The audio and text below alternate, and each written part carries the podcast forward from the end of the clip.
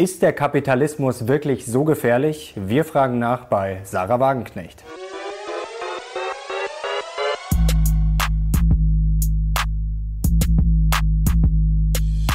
Servus Leute und herzlich willkommen in einem brandneuen Video der Mission Money. Wir sind heute back in Berlin mit einer sehr, sehr spannenden Frau. Sie ist Politikerin, sie ist Publizistin und Volkswirtin. Herzlich willkommen, Sarah Wagenknecht.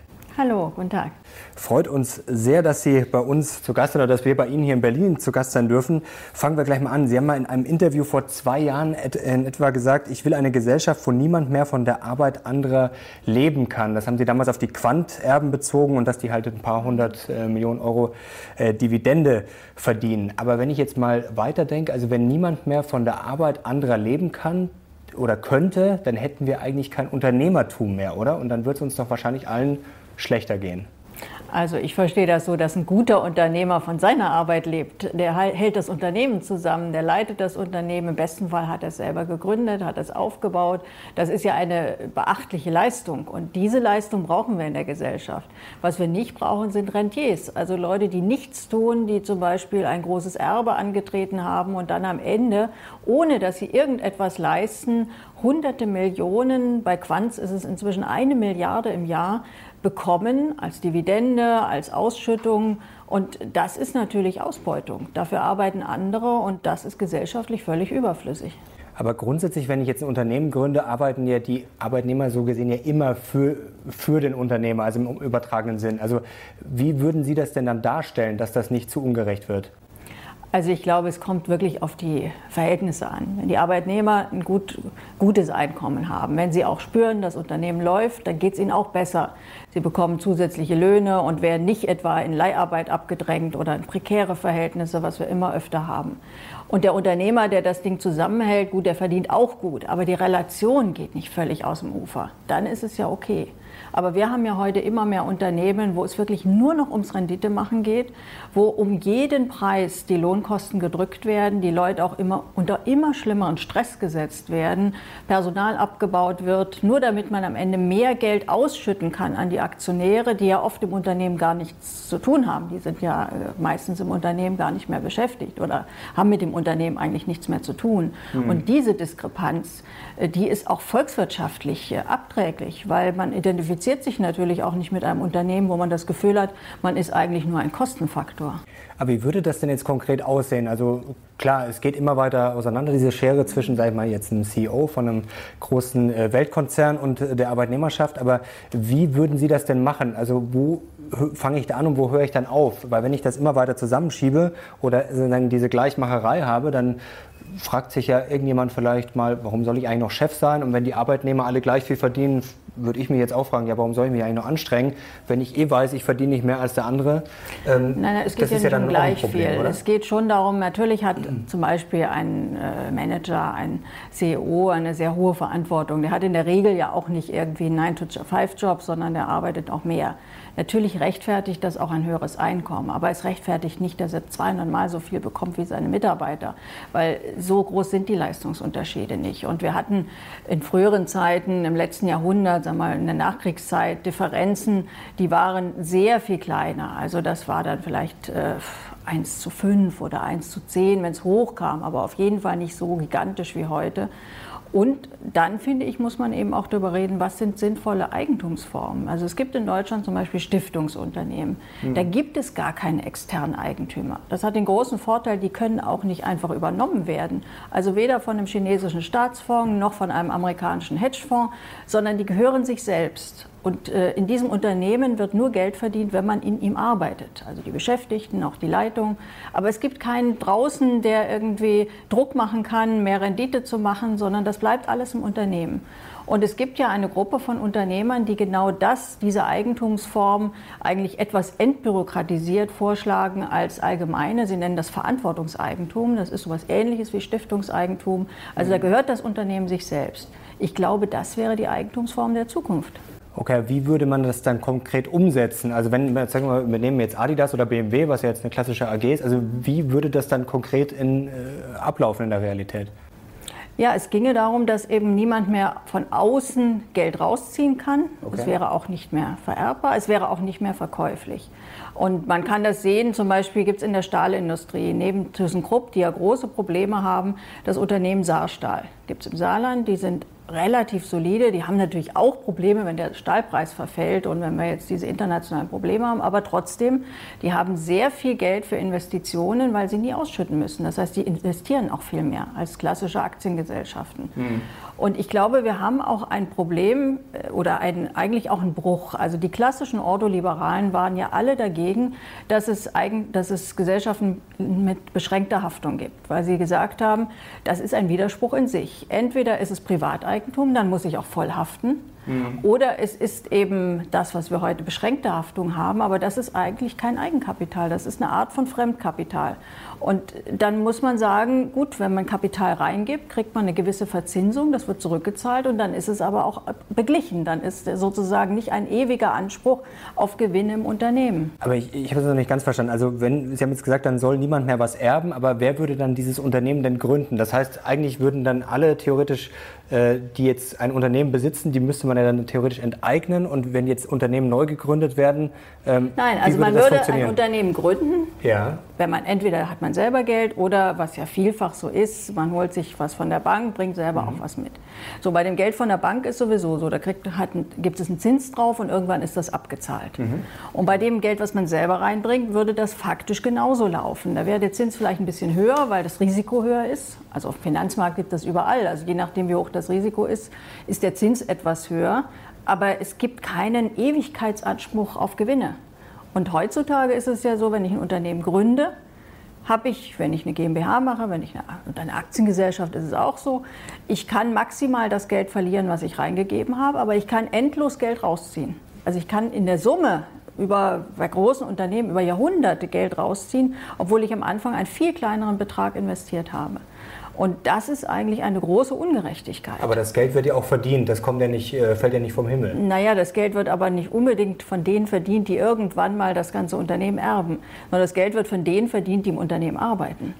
Und ich weiß zum Beispiel von Unternehmern, die haben mir gesagt, eigentlich fänden sie es viel besser, wenn es dieses Verantwortungseigentum gäbe, weil dann die Beschäftigten nicht für den Unternehmer arbeiten. Dann arbeiten alle eigentlich für sich und für das Unternehmen weil das, was das Unternehmen an Gewinn macht, bleibt im Unternehmen, wenn die Zinsen eben abgezahlt Aber sind. Aber was hätte dann der Unternehmer davon? Der hätte dann praktisch eine Be Gewinnbeteiligung oder wie würde das konkret ablaufen? Na, der Unternehmer, wenn er im Unternehmen arbeitet, bekäme er eben dafür, dass er eine Leitungsfunktion hat, ein anständiges Einkommen. Das ist ja jetzt nicht so ganz schlecht.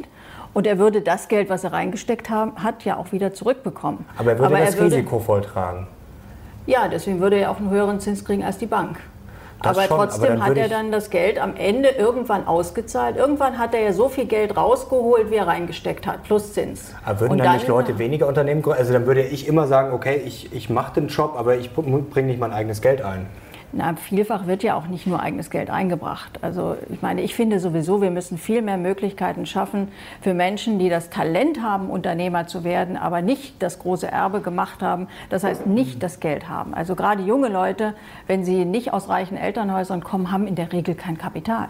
Und heutzutage ist es so, dass die eigentlich kaum ein Unternehmen gründen können, weil sie eben von der Bank dann einfach schlicht äh, mit einem kühlen Aufschlag äh, nach Hause geschickt werden. Mhm. Das heißt, es wäre ja sogar besser, wenn wir ein Banksystem hätten und wenn das auch staatlich so reguliert wäre, dass das ermöglicht wird und dass das auch motiviert wird, äh, wo auch Leute, die nicht viel Eigenkapital haben, aber die eine gute Idee haben, die Talent haben, ein Unternehmen gründen können und das Unternehmen wäre ja dann ihre Existenzgrundlage. Aber sie könnten damit dann eben nicht Multimillionäre werden oder Milliardäre, die das dann an ihre Erben weitergeben, sondern sie würden dann gut leben, wenn das Unternehmen gut läuft, so wie ihre Mitarbeiter auch dann ein sicheres Einkommen hätten. Und es gäbe nicht mehr die Möglichkeit, eben ohne dass man selber arbeitet, immer noch viel Geld zu beziehen und viel Geld aus dem Unternehmen rauszuziehen. Und spätestens bei der Erbfolge ist das eben oft das Problem. Mhm. Also selbst die Vorzeigeunternehmer jetzt in den USA, im Silicon Valley, also erstens haben sie alle in ziemlichen Größenordnung auch staatliches Geld gekriegt. Aber das Zweite ist spätestens, wenn dann eben meinetwegen Bill Gates sich zurückzieht bei Microsoft, verdient er immer noch einen Haufen Geld. Aber er verdient es eigentlich nicht mehr, weil er arbeitet nicht mehr. Und diese, dieser Schritt, dann würde eben der nächste CEO dann entsprechend seines Anteils und seiner Leistung bezahlt werden. Und ich finde, auch bei CEOs müssten wir viel stärker gucken, dass es wirklich nach der Leistung geht. Das ist ja heutzutage oft auch in Frage gestellt. Okay, das Leistungsprinzip, das ist ja grundsätzlich äh, naja, immer äh, eine, eine faire Idee zumindest, klar. Ja, aber da ist eben auch die Frage, was ist Leistungsprinzip? Also wenn ich zum Beispiel Aktienoptionen verteile als Anreiz, dann ist doch völlig klar, der, der, der Manager ist nicht darauf aus, das Unternehmen nach einem langfristigen Wachstumsprinzip zu führen, sondern er ist darauf aus, das auf kurzfristige Rendite zu trimmen. Das ist eigentlich ein völlig falscher Anreiz. Aber ist der Anreiz nicht bei den Familienbetrieben gerade der, dass man das, sage ich mal, für die Familie aufbaut, dass man das auch mit für die Kinder aufbaut? Also ich glaube, es gründet jetzt keiner Unternehmen, weil er sagt, oh, meine Kinder sollen mal eine Milliarde Dividende kriegen. Aber gerade dieser Familiensinn, auch dass es vielleicht übergeben wird, das ist ja auch gerade das, was die äh, stabil macht, was Sie gerade sagen. Nicht dieses amerikanische Prinzip, man schaut jeweils nach dem äh, Quartalsergebnis, sondern diese Familienbetriebe, da gibt es ja auch viele Studien, dass die sogar erfolgreicher sind. Also gerade dieses Familienprinzip, auch wenn es da vielleicht die eine oder andere Ungerechtigkeit geben mag, ähm, das ist doch auch wertvoll, oder? Also bei kleineren und mittleren Unternehmen ist es ja in der Regel auch so, dass dann der Nachfolger wirklich auch das Unternehmen übernimmt. Mhm. Ja, dann ist er ja sowieso, dann ist er ja der Unternehmensleiter, dann ist es ja nicht das Problem. Aber auch bei Familienbetrieben kommt natürlich der Fall vor. Meinetwegen sind zwei Kinder da, die sind beide eigentlich von der Disposition, möchte der eine Mathematikprofessor und weiß ich nicht, die Frau möchte vielleicht Designerin werden. Und dann ist eben die Frage, was passiert mit dem Unternehmen? Da hängen dann vielleicht ein paar hundert, vielleicht auch ein paar tausend Arbeitsplätze dran. Und in solchen Fällen wird oft das Unternehmen dann verkauft an einen Hedgefonds, an mhm. irgendeinen Investor und keiner weiß, was daraus wird. Und die Beschäftigten zum Beispiel, die ja das Unternehmen genauso mit aufgebaut haben wie der ursprüngliche Gründer, haben keinen Einfluss und haben auch äh, haben dann in der Regel darunter zu leiden. Und deswegen finde ich, das sollte man eben versuchen auszuschließen, dass wenn dann jemand, ein geeigneter Nachfolger da ist und der dann an der Unternehmensspitze sozusagen die die Abfolge, also die Abfolge antritt mhm. und dann das Unternehmen genauso gut führt, wie es der Vater gemacht hat, dann ist ja äh, sozusagen wäre ja die Situation ähnlich. Nur ohne im Unternehmen zu arbeiten, noch Geld rauszuziehen oder eben das Unternehmen einfach zu verkloppen, das könnte man nicht mehr mhm.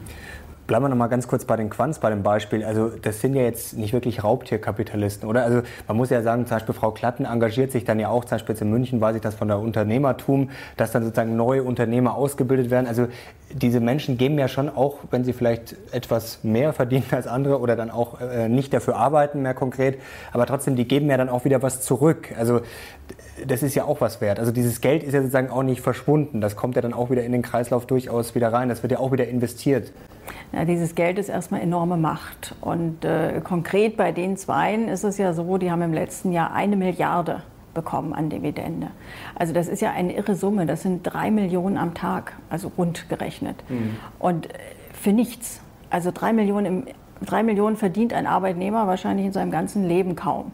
Und wenn man das am Tag für nichts bekommt, dann hat man natürlich Mittel, mit denen man Gutes, aber auch nicht Gutes machen kann. Das ist dann so wie im alten Feudalismus. Also wenn der Feudalherr sehr patriarchal war und sehr besorgt um seine, äh, seine Untertanen, dann hat er sich auch oft dafür engagiert, dass dann, wenn einer krank wurde, ihm geholfen wurde. Aber wenn er eben nicht sozial orientiert war, dann wurde eben auch äh, Schindluder getrieben. Und ich finde diese Willkür und auch diese Machtkonzentration eigentlich in einer Demokratie und einer aufgeklärten Gesellschaft nicht mehr akzeptabel. Wie wäre denn jetzt die Machtkonstellation, wenn wir jetzt mal auf das Thema Enteignung kommen, wenn der Staat eingreifen würde und stärker werden würde, dann würde sich doch die Macht eigentlich extrem auf den Staat verschieben. Also ja, so haben wir Staat natürlich jetzt eine Wirtschaftsmacht. Also klar, Sie haben ja auch mit dem Kritikpunkt durchaus recht, dass natürlich dann die großen Konzernbosse Macht ausüben können. Auf der anderen Seite, wenn jetzt die ganze Macht die Politik hätten, hätte, dann kann natürlich die Politik enorm viel Macht ausüben und dann wäre eigentlich das Spiel nur wieder umgedreht, oder? Ja, das würde so sein, wenn man die Unternehmen verstaatlichen würde. Dafür mhm. habe ich ja gar nicht plädiert, weil das halte ich nicht für sinnvoll. Also das würden Sie komplett ausschließen? Also ich finde, das ist sinnvoll in Bereichen, wo es um existenzielle Bedürfnisse geht. Also mhm. ich finde, Wohnungsbau sollte überwiegend, nicht ausschließlich, aber schon überwiegend eine kommunale Aufgabe sein, weil Wohnen eben kein Marktprodukt ist. Das merkt man ja, wenn das dann an Immobilienfonds geht, an internationale Immobiliengesellschaften, dann werden die Mieten gnadenlos hochgezogen und die Mieter können sich kaum wehren. Also also es gibt schon Bereiche, wo eher die öffentliche Hand aktiv sein sollte, auch im Pflegebereich zum Beispiel, bei Bildung. aber doch nicht in der kommerziellen Wirtschaft. Also bei der kommerziellen Wirtschaft bin ich wirklich für das, wofür ich diesen Begriff Verantwortungseigentum gut finde. Ähnlich wie gesagt das, was wir heute in Stiftungsunternehmen haben. Das hätte alle Anreize, die eine Marktwirtschaft produktiv machen, würden erhalten bleiben. Also die Unternehmen stünden im Wettbewerb, die Unternehmen müssten sich bewähren. Aber alle negativen Anreize, die wir heute haben, auf kurzfristige Renditemaximierung, auf Lohndrückerei, auf äh, auch teilweise Qualitätsverschlechterung, weil man eben dadurch kurzfristig mehr Geld machen kann, die wären weg. Und äh, die können wir, glaube ich, gerne vermissen, weil die machen unsere Wirtschaft nicht besser. Hm. Wie wäre es denn jetzt, also jetzt haben wir sozusagen festgehalten, dass natürlich die Quants viel Geld kriegen, weil sie Dividenden kriegen. Wie wäre das denn jetzt, wenn man das dem kleinen Mann theoretisch zugänglich machen würde? Denn Dividenden, klar, je mehr Geld man hat, desto mehr schlägt es dann ein. Also wäre sowas auch eine Idee, zum Beispiel ein Staatsfonds, wie es das in Norwegen gibt. Also dass man vielleicht auch die mhm. Rente darauf aufbauen könnte, dass man einfach dieses Mittel, was ja gerne verteufelt wird bei den Großen nach dem Motto, das können nur die da oben, könnte man das nicht einfach auch sozusagen fürs Volk machen? Ja, das ist ja so ein bisschen das amerikanische Modell, also die Pensionsfonds, die dann auch investieren. Das heißt aber, dass wir auch sozusagen die Rente zum Spielball der, der, der Aktienkurse machen. Die gehen ja nun bekanntlich auch mal hoch und mal runter. Wenn Menschen also dann gerade das Pech haben, ihre Rente zu brauchen, wenn die Aktienkurse unten sind, dann haben sie eben sehr wenig. Das heißt, eine große Unsicherheit. Und das Zweite ist, ein Punkt würde dann nach wie vor so sein, das ist ja auch bei den Pensionsfonds so, der Druck, kurzfristig Rendite zu machen. Und zwar also nicht, mal, natürlich muss ein Unternehmen muss äh, äh, Gewinn machen langfristig. Das ist völlig klar, sonst kann es ja nicht investieren. Mhm. Unternehmen, was Verlust macht, äh, geht, verschwindet irgendwann. Aber dieser extreme Druck, in sehr kurzer Zeit äh, sehr viel Geld auszuschütten, der ist natürlich nicht produktiv, weil der bedeutet ja zum Beispiel, dass man lieber Aktien zurückkauft, als zu investieren, weil kurzfristig das die Ausschüttung oder auch den Effekt für die Aktionäre erhöht. Das haben wir in den Extremfall oder in Extremform in den USA. Wir haben es aber inzwischen teilweise auch in Deutschland, dass Unternehmen eben Aktien zurückkaufen, weil sie meinen, dass sie damit ihren Aktionären einen großen Gefallen tun, statt wirklich in Innovation, in Forschung zu investieren. Das wird eher klein gefahren. Und mhm. das ist nicht nachhaltig. Und äh, deswegen finde ich die Umlagerente nach wie vor die beste Idee. Sie muss nur auf einer viel breiteren äh, Grundlage stehen. Also heute bezahlen ja nur die Arbeitnehmer. Wir haben zum Beispiel in unserem Nachbarland Österreich ein anderes System, da zahlen alle ein. Also auch die Beamten, die Politiker, auch die Selbstständigen, was ja für viele kleine Selbstständige sogar ein, ein, Vorzug wäre, weil dann die Alterssicherung geklärt ist. Und es gibt dann aber eben auch für alle eine Rente. In Österreich ist es so, dass der Durchschnittsrentner 800 Euro mehr im Monat hat. Und die haben auch eine ähnliche Demografie wie wir. Sie haben einfach nur eine breitere Basis. Also für die Rente, glaube ich, ist es stabiler, wenn man diese Umlagerente macht, als wenn man den Umweg über die Finanzmärkte geht und damit eben ja von all den Schwankungen der Finanzmärkte abhängig wird. Wobei die Finanzmärkte langfristig ja schon nach oben streben. Also klar, Sie haben vollkommen recht, wenn es jetzt auf fünf Jahre mhm. ausgelegt ist, aber wenn es jetzt auf 40, 50, 60 Jahre ausgelegt ist, ist es ja schon, zumindest was die Historie zeigt, relativ stabil. Das ist landesabhängig. Also in Japan, wer da eingezahlt hat vor 1990, äh, der Gut, hat heute stimmt. noch nicht wieder die Kurse und äh, man weiß nicht so genau, wie, wie das sich hier weiterentwickelt. Also wir haben ja zurzeit, das sind ja Blasen teilweise, weil wir, bei Minuszinsen ist ja klar, dass der Aktienmarkt boomt. Das kann auch ganz schnell zu Ende sein. Und dann ist ja auch so, der Einzelne, selbst wenn er jetzt 40 Jahre einzahlt, er bekommt ja nur eine sehr begrenzte Zeit die Rente. Also sag mal, wenn das dann wieder in den nächsten 40 Jahren sich erholt, äh, das nützt ihm relativ wenig, weil er vielleicht 20 Jahre Rentenanspruch hat. Und wenn es in der Zeit gerade in, in, ins Tal rauscht, dann ist es eben sehr schlecht. Und ich finde nicht, dass die Alterssicherung von Menschen davon abhängig so, sein sollte, dass die Finanzmärkte gute Laune haben, sondern ich finde, das ist eine Verpflichtung einer Gesellschaft, dass Menschen, die ihr Leben lang hart gearbeitet haben, sich im Alter keine Sorgen machen müssen. Was mich jetzt persönlich interessieren würde, wie investieren denn Sie Ihr Geld? Also ich gehöre zu denen, die den größten Teil des Geldes im Grunde in der uneffektivsten Form haben, nämlich in Sparkonten. Das heißt, man verliert Geld, man wird äh, im Grunde enteignet. Aber ich gebe zu, ich habe auch immer, äh, ich will nicht meine Nerven damit verbringen oder vergeuden, dass ich jetzt die Aktienmärkte verfolge. Und dann ist es ja auch bei mir so, ich kritisiere das ja, dass Leute eben über Aktienmärkte dann auch davon profitieren, dass dort vielleicht Arbeitsplätze durch Leiharbeiter ersetzt werden oder Betriebsverlagerungen ins Ausland stattfinden. Und ich will da nicht noch mit profitieren. Wie sehen Sie denn die Minuszinsen? Sie haben es gerade schon angesprochen. Das ist ja, sind sich viele Experten einig, eigentlich die größte Umverteilung von unten nach oben. Also das ist ja das ja. ultimative Programm, dass die Reichen immer reicher werden. Mhm. Ähm, wie sehen Sie das? Und also vor allem die, die, Politik der EZB. Ja, also das ist die Enteignung der Mittelschicht, das ist ganz mhm. klar. Wir haben in Europa diese riesige Schuldenblase, die ist ja nicht kleiner geworden seit der letzten Krise. Man redet nicht mehr drüber, aber die sind ja alle noch da. Die Schulden, die vielfach entstanden sind, weil die Staaten auch die Banken gerettet haben, weil es äh, auch eine fehlgeleitete Politik gab, weil es eine falsche Steuerpolitik auch gibt, die vor allem die Reichsten eben nicht mehr besteuert, sondern die Mittelschicht. Also aus verschiedenen Gründen. Also wir haben riesige Schulden. So, und daraus resultiert jetzt, äh, resultieren die Minuszinsen, die im Grunde bedeuten, dass die Mittelschicht nach und nach diesen Schuldenberg abträgt. Weil äh, dadurch natürlich wird er perspektivisch irgendwann mal kleiner, wenn die Zinsen so niedrig sind, dass sie unterhalb der Inflationsrate liegen und mhm. unterhalb der Wachstumsrate, dann ist das der Effekt. Ich halte das für falsch. Ich glaube, dass man tatsächlich äh, in Europa, auch in Deutschland, dahin kommen sollte, dass man Erbschaften höher besteuert, dass man eine Vereinheitlichung bei den Unternehmenssteuern durchsetzt, weil es einfach eine riesige Ungerechtigkeit ist, dass große Konzerne sich um Steuern drücken können. Der kleine Mittelständler zahlt aber den vollen Steuersatz, der hat gar keine andere Chance. Also wie realistisch ist das denn? Ganz kurze Frage. Also das ist ja grundsätzlich absurd, dass dann Konzerne wie Amazon praktisch gar keine Steuern zahlen teilweise. Äh, Wolfgang Schäuble hat dazu mal was Schönes gesagt. Also ich kann es nicht wörtlich zitieren, aber er hat praktisch gelacht und gemeint, ja, es ist halt unterm Strich aus seiner Sicht unmöglich, einfach international das so hinzubekommen, weil es immer irgendwo ein Schlupfloch gibt. Wie optimistisch mhm. sind Sie denn da? Weil es gibt ja immer irgendein kleines Land oder eine Briefkastenfirma oder ein. Also wie realistisch ist, ist das wirklich, dass sich da mal sozusagen die ganze Welt darauf einigt, dass diese Konzerne Steuern zahlen sollen? Also die ganze Welt wird sich nicht einigen. Und vielleicht wird sich noch nicht mal Europa einigen. Man kann es aber auch national angehen. Also dieses Gerede, dass der Nationalstaat nichts mehr regeln kann, ist eine ganz faule Ausrede. Also es gibt ja durchaus Länder, und dazu könnte Deutschland gehören, sie machen es nur nicht, die im Inland Strafsteuern erheben für Finanzflüsse, die in Steueroasen gehen. Also sprich, wenn man hier Geld verdient. Das ist ja bei Amazon, bei anderen durchaus belegbar und nachweisbar. Und dieses Geld wird überwiesen. Also nach den Umsätzen, wo die quasi Umsätzen, ja. gemacht werden. So, und äh, na, dieses Geld fließt aber ab, wird also nicht als Gewinn deklariert, sondern als Kosten, weil man sagt, wir haben in Irland sozusagen die, die Mutterfirma und mhm. da muss Lizenz bezahlt werden. So, und dann kann man ja durchaus sagen, wenn das in, in Länder fließt, wo der Steuersatz deutlich unter dem liegt, den Sie hier bezahlen müssten, dann ist es eine Steueroase. Das kann man ja definieren. Und dann wird eine Quell Quellensteuer, also eine Strafsteuer, auf diese Finanzflüsse erhoben. Also dann würde das, was als deklarierte Lizenzgebühr in eine Steueroase fließt, hier in Deutschland besteuert. Und das geht, das kann man machen. Das warum Einzige, macht man das dann jetzt noch nicht? Ja, weil man immer wieder einknickt.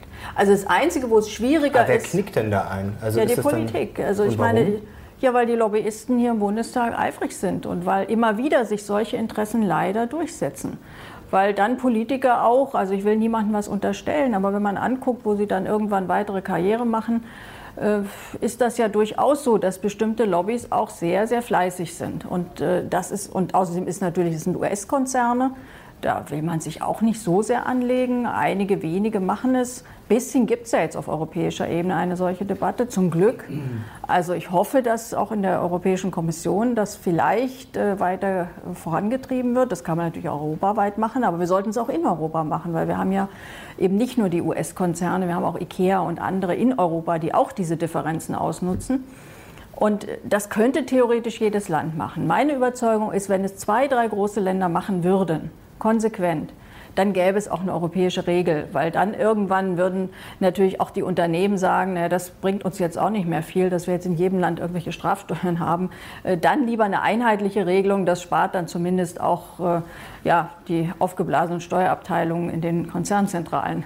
Aber es wird dann auch immer viel gemurkst. Also jetzt gibt es ja diese neue Aktionärssteuer. Ähm, davon kann man ja halten, was man will. Aber es ist ja schon wieder ein ja, sehr abs absurder Teil, dass Aktien besteuert ja, werden, Derivate nicht. Ja, das ist völlig also, absurd. Wer also, kommt denn auf solche Ideen? Also das ist ja, da wird ja im Endeffekt auch wieder theoretisch äh, soll das Großkapital bestraft werden, aber unterm Strich wird dann der kleine Sparer bestraft. Ich meine, grundsätzlich Aktien zu halten ist ja nichts Kriminelles, gerade wenn es äh, gerade viele unserer Zuschauer machen das ja, die wollen ja einfach nur selber vorsorgen für die Rente.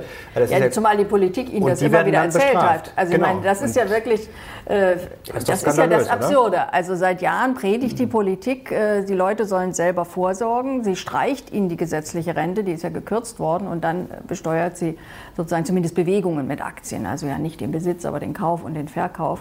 Aber dieses, das ist ja das Kapitel Finanztransaktionssteuer und das ist eines der Trauerspiele, die wir eben in der Politik erleben.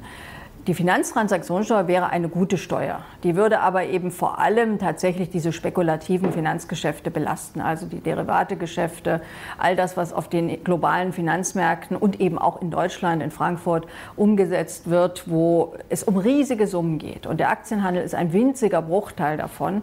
Und im Grunde, wenn man die Steuer gesamt erhebt, wäre, wäre die auf den Aktienhandel so klein, dass ein Normalaktionär die gar nicht merken würde.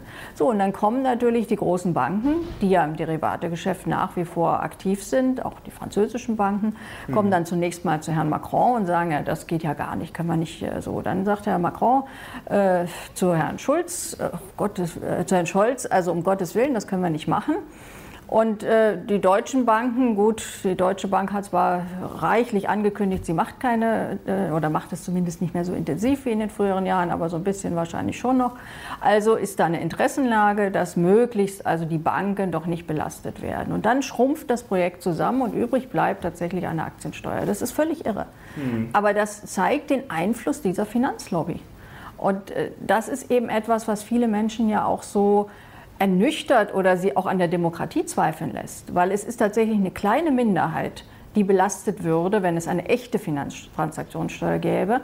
Aber diese Minderheit ist so einflussreich, dass am Ende ein Projekt rauskommt, was viel mehr Menschen belastet und vor allen Dingen Menschen, die es nicht so dicke haben, also die tatsächlich auch rechnen müssen und die vielleicht für ihr Alter vorsorgen. Und die haben aber nicht diesen Einfluss, die haben nicht diese Stimme. Und äh, da müssen wir wirklich mal drüber nachdenken, wie kann man Demokratie wieder so gestalten, äh, dass die Interessen der Mehrheit sich überhaupt mal wieder durchsetzen. Mhm. Also kann man festhalten, Sie haben selber keine Aktien, aber Aktien für den Hausgebrauch finden Sie dann durchaus sinnvoll. Also ich verstehe, dass Menschen in Aktien anlegen. Ich würde allerdings einem echten Kleinsparer das nicht wirklich raten, weil also was den Kleinsparer vom Großen unterscheidet, ist ja, dass er nicht von der Rendite lebt, also nicht von der Dividende, sondern mhm. dass er tatsächlich das wieder zurückbraucht, was er anlegt. Und dann sind Aktien gefährlich, weil sie natürlich eben hoch und runter gehen. Also wenn ich meine mehrere Millionen habe, vielleicht sogar also zwei, dreistellige Millionenbeträge, dann können mir die Kurse relativ egal sein, weil ich sowieso nur von dem lebe, was an Dividende ausgeschüttet wird. Aber wenn ich irgendwann das, meine Aktien quasi wieder verkaufen muss, und zwar dann, wenn ich es brauche, nämlich wenn ich alt bin. Dann kann ich natürlich nicht wissen, kriege ich das Geld überhaupt wieder, was ich jetzt äh, dafür angelegt habe. Deswegen, ich finde es gefährlich, ich finde es auch nicht äh, verantwortungsvoll, dass auch politisch den Leuten nahegelegt mhm. wird, Aktien zu kaufen. Aber natürlich äh, ist das keine moralische Frage. Das ist mehr eine Frage, äh, hat der Kleinsparer wirklich dann am Ende seine Ersparnisse wieder. Wie stehen Sie denn eigentlich zum Euro? Würden Sie sagen, dass der gut ist für Deutschland oder eher nicht? Also für Deutschland, für die deutsche Wirtschaft, für die deutschen Exportunternehmen ist er enorm gut. Für Europa ist er ein großes Problem, weil er alle Länder eben über einen Kamm schert und die Differenzen zwischen den Ländern dadurch enorm vergrößert sind. Und wir haben ja einfach unterschiedliche wirtschaftspolitische Traditionen. Italien hat immer ganz anders gewirtschaftet als Deutschland. Mhm. Und die sind damit aber nicht schlecht gefahren. Also sie hatten ihre inflationäre Lira, aber sie hatten viel weniger Arbeitslosigkeit als heute, sie hatten viel mehr Wachstum als heute, weil sie einfach ein anderes Wirtschaftsmodell hatten. So, und das beruhte aber darauf, dass sie immer wieder abgewertet haben. Jetzt können sie nicht mehr abwerten. Das heißt, das ist für sie wie eine Zwangsjacke oder Griechenland. Also im Grunde kann man eine gemeinsame Währung eigentlich nur zwischen Ländern machen, die eine ähnliche Art der wirtschaftlichen, also ähnliche Wirtschaftstradition haben und eine ähnliche Wirtschaftskraft. Also würden Sie den Euro abschaffen, wenn Sie jetzt das entscheiden können? Ja, wie gesagt, egoistisch für die deutsche Wirtschaft ist er sehr gut. Also er weil wir ja billiger auch, verkaufen können. Ja, sozusagen. na klar, er ist ja viel, viel schwächer als jetzt die D-Mark wäre. Mhm. Die D-Mark wäre im internationalen Vergleich wesentlich stärker. Das heißt, für unsere Exportwirtschaft wäre es viel schwerer, auch wenn der Euro jetzt auseinanderfliegt, was ja nicht ausgeschlossen ist. Also ich erwarte, dass irgendwann Italien austritt. Also das halte ich mhm. zumindest für eine sehr denkbare Option, weil die eben vom Euro wirklich gar nichts haben. Und wenn das auseinanderfliegt, wird es für Deutschland schwer. Da müssen wir wirklich viel stärker uns auf die Binnenwirtschaft auch konzentrieren. Und im, im, internationalen, klar, da werden die Hidden Champions, also die Unternehmen, die wirklich auf Qualitätsproduktion setzen und auch internationale Nischen bedienen, die werden nach wie vor exportieren. Aber da, wo wir jetzt angefangen haben, ich meine, das ist ja auch absurd, Deutschland exportiert inzwischen Fleisch und Nahrungsmittel. Also das ist eigentlich nicht unser Job als äh, mhm. äh, entwickelte Industrienation. Das wird wegfallen und es ist aber vielleicht auch nicht schlecht. Mhm. Kommen wir noch kurz zum Thema Ungerechtigkeit und auch nochmal zum Thema Steuern. Jetzt gibt es ja ein sehr schönes Bild, das geht so, also im Sozialismus äh, gibt es einen Kuchen und der wird, dann kriegen alle gleich viel. Und beim Kapitalismus wird der Kuchen immer größer. Theoretisch. Ähm, warum wird denn jetzt sagen für alle was besser, wenn man dem anderen was wegnimmt? Also äh, könnte man nicht einfach, ist nicht der Kapitalismus eigentlich der Quell, dass es uns allen oder den meisten relativ gut geht? Naja, die Frage ist ja, wird der Kuchen wirklich immer größer? Also klar, wir haben in der Vergangenheit äh, Wachstum gehabt, auch ziemlich viel Wachstum. Zurzeit haben wir in Europa eigentlich vergleichsweise wenig Wachstum. Wir haben in vielen Ländern Stagnation. Deutschland ist gewachsen, weil wir diese enormen Exportüberschüsse haben. Das ist aber ein Ungleichgewicht. Also man kann nicht glauben, dass man auf Dauer immer wieder hohe Exportüberschüsse haben kann, weil das bedeutet ja, die anderen verschulden sich bei uns. Und wenn Schulden überhand nehmen, sind sie eben nicht rückzahlbar. Das heißt, wir haben Exportüberschüsse, aber wir häufen Guthaben im Ausland an, das wahrscheinlich irgendwann entwertet wird. Also dass wir nie zurückkriegen. Mhm. Also ist auch nicht sinnvoll. Und so gesehen muss man eben wirklich äh, überlegen, was heißt Wachstum? Also auch aus ökologischen Gründen. Brauchen wir Wachstum als Selbstzweck oder brauchen wir nicht mehr eine Wirtschaft, die zum Beispiel auch viel stärker auf langfristig haltbare Produkte setzt? Das würde das Wachstum zwar reduzieren, aber letztlich ist es wirklich so ein Gewinn an Lebensqualität, dass ich mir irgendwie alle drei, vier Jahre einen neuen Drucker kaufen muss, weil der alte den Geist aufgibt. Oder beim Handy der Akku irgendwann so schlecht ist, dass ich mir eben das nächste kaufen muss. Das ist ja eigentlich nicht sehr nachhaltig. Also insoweit, ich finde, wir brauchen eine Wirtschaft, die Anreize setzt, Produktivität zu steigern, die Anreize setzt auf Innovation, weil sonst stagniert ja die, die Wirtschaft. Und wir brauchen ja auch neue Technologien, auch aus Gründen der Umwelt. Aber wir brauchen nicht dieses Wachstum aus Selbstzweck, und vor allen Dingen brauchen wir auch nicht diese Rendite aus Selbstzweck, weil die teilweise ja wirklich auch Produktivität verhindert. Also wenn mhm. weniger investiert wird, weil man mehr Geld ausschütten muss an die Aktionäre, dann ist man ja nicht produktiver, man wird ja weniger produktiv. Gut, das machen ja manche Unternehmen, schütten ja zum Beispiel auch gar nicht aus, sondern investieren ja auch. Also das ist, äh, würden Sie dann... Ja, aber gerade, also sagen wir, das Klassische bei den großen Unternehmen ist ja das Modell Aktiengesellschaft. Und da ist die Ausschüttungsquote in den letzten Jahrzehnten rasant nach oben geschnellt. Also die, der Druck mhm. ist immer größer und es wird immer mehr ausgeschüttet. Aber wenn Sie jetzt mal gegenüberstellen, Kapitalismus versus Kommunismus oder Sozialismus, wie auch immer, ähm, für was würden Sie sich denn jetzt entscheiden, wenn Sie sich entscheiden müssten? Na, ich glaube nicht, dass das Wirtschaftsmodell, was wir in Zukunft brauchen, überhaupt schon jemals so realisiert wurde. Also mhm. das, was früher sich Sozialismus genannt hat, das war eine staatliche Planwirtschaft. Mhm. Die hat nun erkennbar nicht funktioniert. Also mhm. das heißt, da sollte man auch nicht hin zurückkehren. Hat ja auch noch nie irgendwo funktioniert. Also ja, eben. Also das ist kein Modell. Ob man das jetzt Sozialismus nennt oder ob der Name da überhaupt adäquat ist, äh, ist eine andere Frage. Dass der Staat allerdings in der Wirtschaft auch nicht völlig fehl am Platz ist, das ist für mich äh, eine ganz andere Frage, nämlich als Förderer, auch als äh, Motivator neuer Technologien. Also ich meine, die USA sind nicht umsonst in vielen Bereichen technologisch führend. Das sind keine Marktprozesse gewesen, das ist viel staatliches Geld. Also das mhm. ist in Silicon Valley geflossen, das ist an Tesla geflossen. Und China ist ja auch das klassische Beispiel, ich meine, auf eine ganz andere Art. Also wir sollten jetzt hier kein chinesisches Wirtschaftsmodell entwerfen also, oder, oder entwickeln in Europa, das meine ich damit nicht. Aber das ist natürlich eine sehr stark staatlich gesteuerte Wirtschaft und sie ist erfolgreich. Aber da gibt es ja durchaus auch Probleme. Ich habe mir das gleich mal rausgesucht. Den Gini-Koeffizient, das ist natürlich jetzt auch nur ein Koeffizient. Ja klar, das ist ein Staatskapitalismus. Aber, genau, aber China ist ja jetzt auch nicht wirklich gerecht. Also das macht es ja dann auch nicht wirklich besser. Also, also Sie würden jetzt nicht jetzt lieber in China leben als in Deutschland. Nein, wahrlich nicht. Also schon allein, weil ich mir nicht sicher wäre, wie lange ich noch ein freier Mensch wäre. Also ich meine, das ist ja nun auch vom politischen System her mhm. keins, was man sich hier wünschen würde. Das also muss man ja mit dem Staat auch mal ein bisschen vorsichtig sein, oder? Weil der Staat also, ist ja nicht immer gut. Ja gut, man muss ja auch unterscheiden. Also das politische System, äh, da wünsche ich mir eine Demokratie, aber eine, die wirklich funktioniert und nicht mhm. eine Diktatur. Und China ist eine Diktatur. Also das ist ja äh, völlig klar. Also ich meine, da gibt es ja diese, das Elementargut der Rechtsstaatlichkeit und der Gewaltenteilung nicht. Das sind ja zwei wichtige Punkte, die man nun auf keinen Fall in Frage stellen sollte. Aber ich finde, wir sollten auch aufhören mit dieser Marktgläubigkeit, immer zu denken, der Markt würde alles richten. Gerade wenn wir auch über neue Technologien, über Klimawandel, über mhm. umweltgerechtes Wirtschaften reden, äh, da hat der Staat auch eine Aufgabe, nämlich solche neuen Technologien mit zu fördern und zum Durchbruch zu bringen. Aber wenn man jetzt mal schaut, der Staat, wenn er eingreift, es gibt jetzt auch keine Garantie, dass das richtig macht. Also oft pusht er ja auch. Ähm, also ist das dann wirklich die bessere Lösung? Also wie, Na, wer soll denn entscheiden, Staat, wie viel der Staat eingreift? Also wenn, sagen, wenn man dann mal anfängt, wo hört man denn dann auf? Also der Staat darf, soll nicht der Eigentümer werden, das habe ich ja deutlich gesagt. Mhm. Der Staat ersetzt auch nicht marktwirtschaftliche Anreize. Aber der Staat sollte da, wo der Markt es nicht leistet, eingreifen. Und wenn es zum Beispiel um völliges Neuland geht, neue Technologien, ist eine enorme Unsicherheit. So, da geht privates Kapital zunächst kaum rein. Es gibt ganz wenige Sparten, die dort etwas finanzieren, aber in der Regel ist es so, was völlig neu ist. Die Unternehmen, die schon etabliert sind, haben gar kein Interesse. Das würde ja ihr eigenes Kapital entwerten. Und neue Unternehmen äh, sind natürlich in der Regel nicht so gut finanziert, dass sie das aus eigener Kraft können. Und die mhm. USA haben das Modell, dass sie dann eben sehr stark auch staatliche Hilfen geben für junge, neue Unternehmen in neuen Bereichen.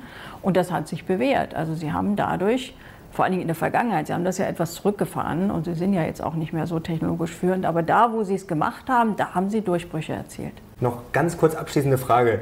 Jetzt kritisieren ja viele, dass es ungerecht zugeht. Was ich mich jetzt, ähm, ich will das gar nicht werten, was ich mich nur frage, es fließt immer mehr Geld in den Sozialhaushalt. Warum geht es denn den Menschen dann nicht besser? Wo ja. fließt dieses Geld hin? Ja, das ist eine sehr berechtigte Frage. Das Geld fließt nämlich teilweise in völlig unsinnige Verwendung. Zum Beispiel? Also wir haben zum Beispiel ja früher in Deutschland keinen in diesem Sinne Niedriglohnsektor gehabt. Heute haben wir einen großen Niedriglohnsektor, da arbeitet inzwischen jeder vierte bis fünfte Beschäftigte. Viele von denen bekommen außerdem Hartz-IV-Leistungen, weil sie einfach so wenig verdienen, dass sie noch nicht mal oberhalb des Hartz-IV-Satzes sind.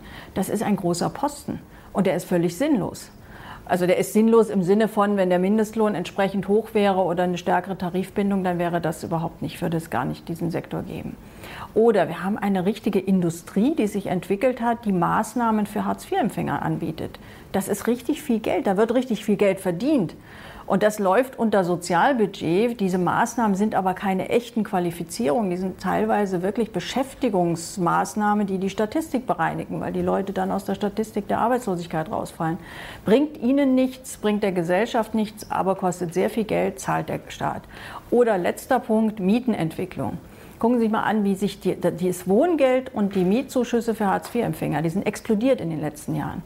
Sie sind deswegen explodiert, weil die Mieten explodiert sind. Das heißt, ein Mietendeckel hätte hier erhebliches Geld gespart. Also insoweit viel Sozialausgaben heißt noch lange nicht eine gerechte Gesellschaft. Okay, herzlichen Dank. Dann sind wir am Ende des Interviews. Leute, kommentiert fleißig. Wir sind gespannt auf euer Feedback. Herzlichen Dank fürs Interview. Hat Spaß gemacht. Danke fürs Zuschauen. Wir sehen uns. Ciao.